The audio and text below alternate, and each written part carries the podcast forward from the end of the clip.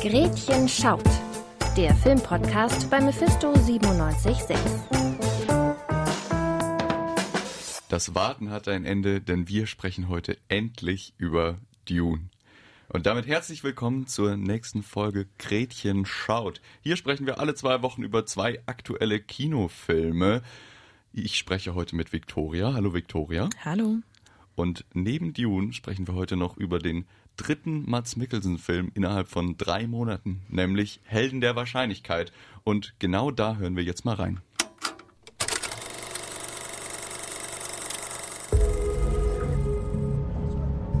Ein Platz wäre frei. Vielen Dank. Klar, gerne. 1 zu 234.287.121. So klein ist die Wahrscheinlichkeit, dass das Zugunglück, bei dem Mathildes Mutter starb, ein Zufall war. Das behauptet zumindest der schrullige Statistiker Otto.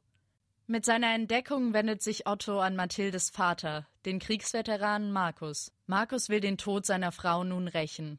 Auf seiner Jagd nach den vermeintlichen Tätern verstrickt er sich dabei zunehmend in Wahrscheinlichkeiten und Kausalketten.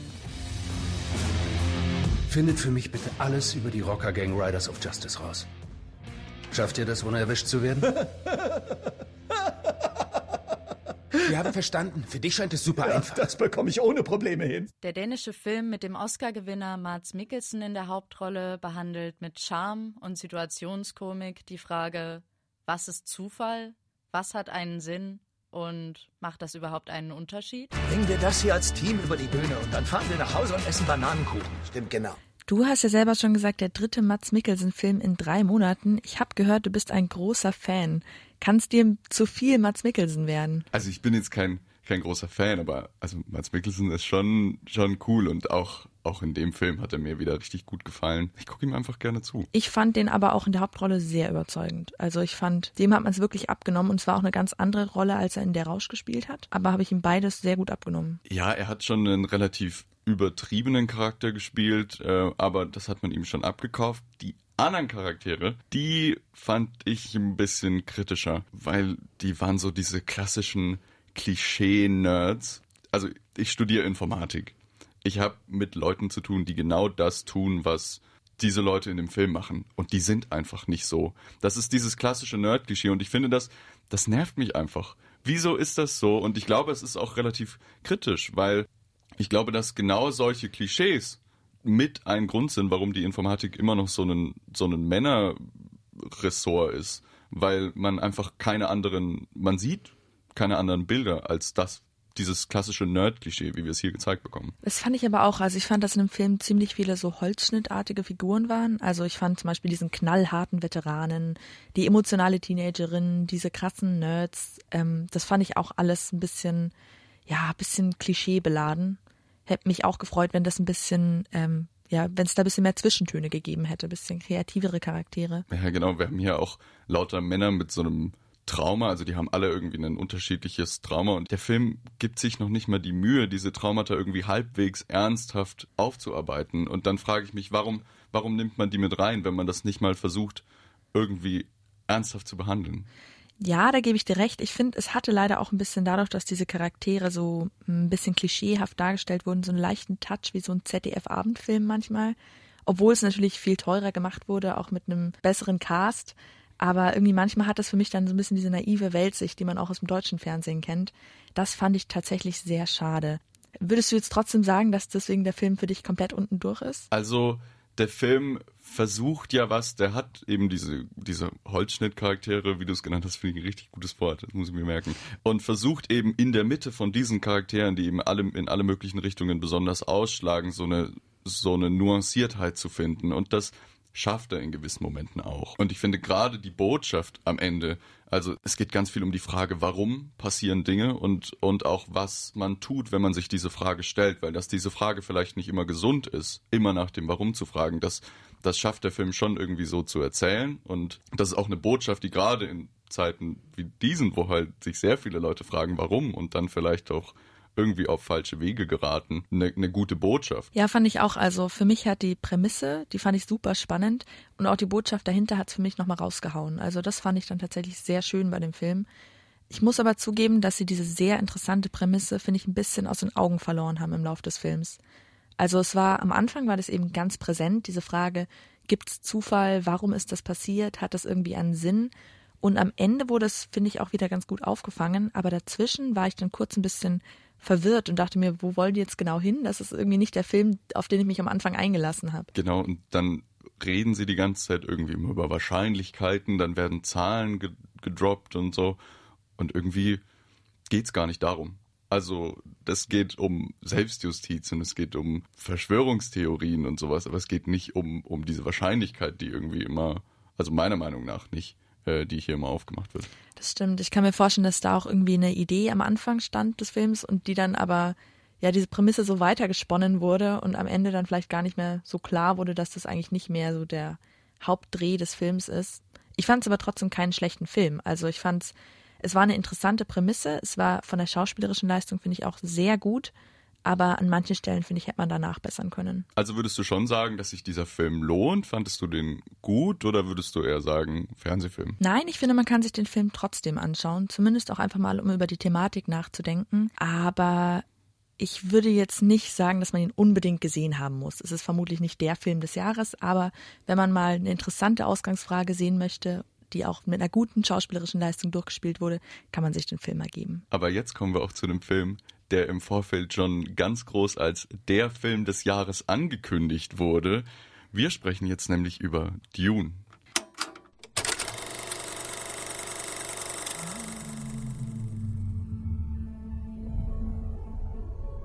Mein Planet Arrakis ist so schön, wenn die Sonne tief steht.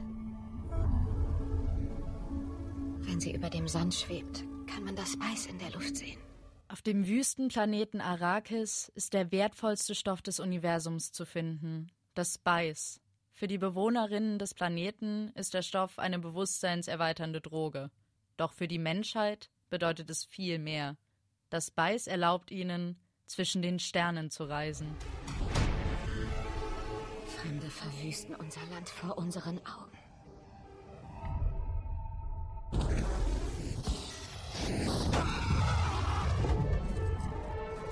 Volk hat nur Grausamkeit von ihnen erfahren. Die Adelsfamilie Atreides wird auf den Planeten gesandt, um das Spice zu ernten. Doch die verfeindete Familie der Harkonnen und die gigantischen Sandwürmer auf Arrakis machen dies zu keiner leichten Aufgabe. Im Sohn des Herzogs erkennen die einheimischen Fremen ihren Messias. Im Chaos von Politik, Religion und der lebensfeindlichen Wüste ringt Paul mit seiner Bestimmung und dem ihm zugewiesenen Platz in der Welt. Vater, was, wenn ich nicht die Zukunft von Haus Atreides bin? Dune ist der Auftakt eines zweiteiligen Epos des Regisseurs Denis Villeneuve, basierend auf dem gleichnamigen Roman von Frank Herbert.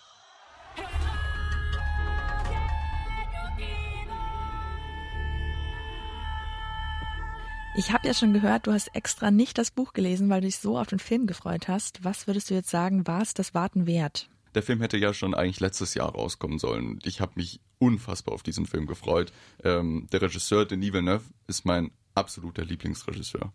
Ähm, Arrival ist ein persönlicher Lieblingsfilm von mir und auch Blade Runner 2049 ist, ist großartig. Ähm, und deswegen habe ich mich fast ein bisschen zu sehr auf diesen Film gefreut. Und jetzt, wo dann diese, wo ich ein Jahr warten musste, ist diese, dieser Hype ein bisschen abgeflacht. Und ich glaube, das war sehr gut. Trotzdem hat mich, also im Kino, dieser Film wirklich begeistert. Oh, dann tut es mir so leid, dass ich dir jetzt sagen muss, dass mir der Film tatsächlich nicht besonders gut gefallen hat. Ich kann ja aber vielleicht mal erstmal mit den Sachen anfangen, die mir gefallen haben. Also was ich wirklich sehr schön an dem Film fand, war die Optik. Also ich fand, dass das ganze Design, die Kostüme, ähm, die ganze, so die visuelle Umsetzung fand ich wirklich sehr schön. Da hat man auch gesehen, dass da wirklich viel Geld drin gesteckt hat. Ich weiß nicht, wie es dir ging. Also dieser Film ist einfach groß, einfach gigantisch. Ja. Den, den muss man auch auf einer Leinwand gucken, weil diese Bilder so, ja, man kann es irgendwie nicht anders beschreiben als, sie sind wirklich schön, aber auch einfach erdrückend. Es war auf jeden Fall sehr episch, da gebe ich dir recht, aber ich muss auch sagen, das ist was, das ist insgesamt ein Genre, mit dem ich irgendwie nicht warm werde. Also ich finde immer dieses Ganze mit Rache und Blut und Ehre und Aufopferung finde ich immer ein bisschen übertrieben. Und das fand ich war bei Dune wirklich, ähm, ja, extrem. Also es waren ständig immer sehr epische Themen und damit werde ich jetzt nicht so warm. Wobei man da sagen muss, dass der Film nicht so actionlastig ist, wie man das vielleicht denken mag. Der hat, nimmt sich sehr, sehr viel Zeit. Er ist ein sehr langsam erzählter Film. Nicht, dass er irgendwie langweilig wäre.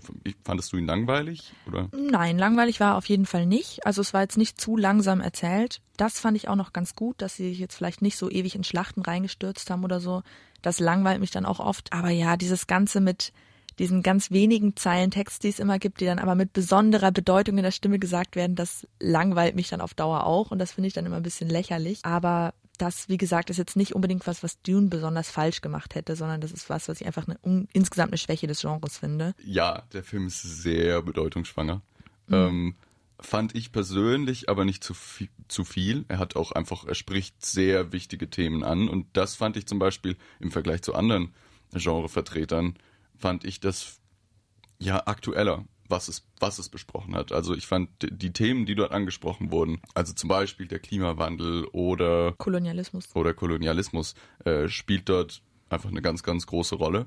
Und dadurch, dass diese Themen eben so aktuell waren und nicht wie jetzt, der Vergleich fällt ja oft irgendwie auf Star Wars. Star Wars ist halt nicht so politisch, das macht einfach Spaß. Und in Dune, da machen die Schlachten keinen Spaß, die tun einfach nur weh. Also ich hätte es jetzt auch tatsächlich nicht mit Star Wars verglichen. Mich hat es extrem an Avatar erinnert. Also diese ganze Ausgangslage auch mit ähm, ein Volk, das von außen kommt und irgendwie die indigene Bevölkerung kolonialisiert, um einen Rohstoff da abzubauen. Und dann gibt es die ähm, den Angehörigen der Kolonialisierenden, der irgendwie dann die Seiten wechselt. Das fand ich war schon sehr ähnlich zu Avatar. Also Avatar war zum Beispiel für mich ein Actionfilm, den ich trotzdem gut fand. Und ähm, was mir da eben jetzt gefehlt hat bei Dune, war so, finde ich, die Tiefe der Charaktere. Findest du? Ich fand, die Charaktere hatten alle, es sind ziemlich viele Charaktere. Ja, ähm, es sind sehr viele. Und die hatten alle nicht sonderlich viel Screentime. Oder gerade die Nebencharaktere. Aber ich finde trotzdem, dass sie es geschafft haben, äh, in dieser wenigen Screentime eine gewisse Tiefe rüberzubringen und auch sich gegen, gegen diese gigantischen Bilder anzukämpfen. Also zum Beispiel jetzt hier äh, Stellan Skarsgård als äh, Baron, der äh, Anführer der Harkonnen, fand ich einen großartigen Antagonist. Der kommt nicht viel vor, aber ist einfach so eine Präsenz. Er ist so eine übermenschlich großer Bösewicht, ähm, wie ich ihn vielleicht so, also ich, er kam mir ein bisschen vor wie, hast du Apocalypse Now gesehen? Nee. Ähm, so wie der Antagonist dort einfach als übergroße Gottfigur. Ich fand aber immer, dass, also wenn man mich jetzt fragen würde, was so die Charaktere ausmacht, könnte ich, glaube ich, abgesehen von ein paar biografischen Eckdaten eigentlich nicht viel dazu sagen. Also ich fand, dass sich so charakterlich die Personen nicht viel unterschieden haben. Es war einfach immer, die Guten opfern sich füreinander auf und sind alle ehrenvoll und die Bösen sind alle fies zueinander. Aber abgesehen davon könnte ich jetzt nicht besonders viel sagen über die Personen. Ich finde aber schon, dass, dass dort auch Nuancen sind, weil auch zum Beispiel, ja, die Bösen sind schon ziemlich böse. Mhm. Einfach. Mhm. Aber auch auf der guten Seite, also die kolonialisieren dort auch einen Planeten und das wird nicht super gut geheißen, was sie dort tun. Also teilweise schon, aber dort trifft der Film für mich schon irgendwie Nuancen. Ja, das finde ich richtig. Das hat mir auch gefallen, dass da praktisch auch nochmal das Verhalten der Guten hinterfragt wird, dass es da nicht ganz schwarz-weiß ist. Ich, das ist jetzt vielleicht aber auch ein bisschen so ein Nerd-Thema, aber ich glaube, was man dem Film da eben auch anhängen kann, ist, dass er so ein bisschen so ein White Savior-Narrativ vertritt. Ich weiß nicht, ob du das kennst. Ja, ja, das vertritt er.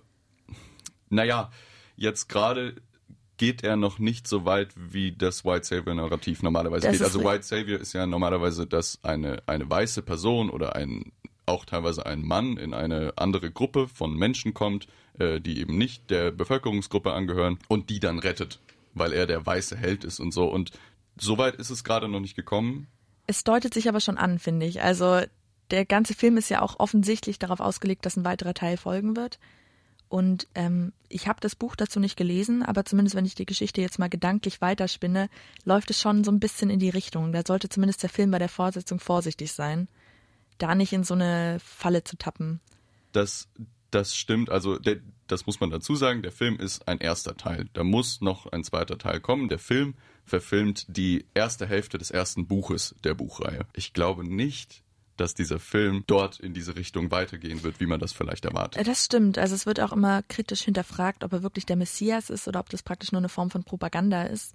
Das fand ich auch ganz gut, da gebe ich dir recht. Aber ein weiterer Punkt, wo ich leider noch ein bisschen rumkritteln muss, ist, dass ich fand, dass es extrem wenig relevante Frauen gab. Also es gab eine Handvoll Frauen, wo sie sich auch wirklich Zeit genommen haben, die Geschichte zu erzählen, besonders natürlich bei der Mutter. Was ich aber extrem irritierend fand, ist, dass man auch bei den Fremen kaum eine Frau kennengelernt hat. Also die einzige Frau, die wir bei den Fremen kennengelernt haben, ist am Ende sein Love Interest, was jetzt auch nicht ganz zählt, finde ich.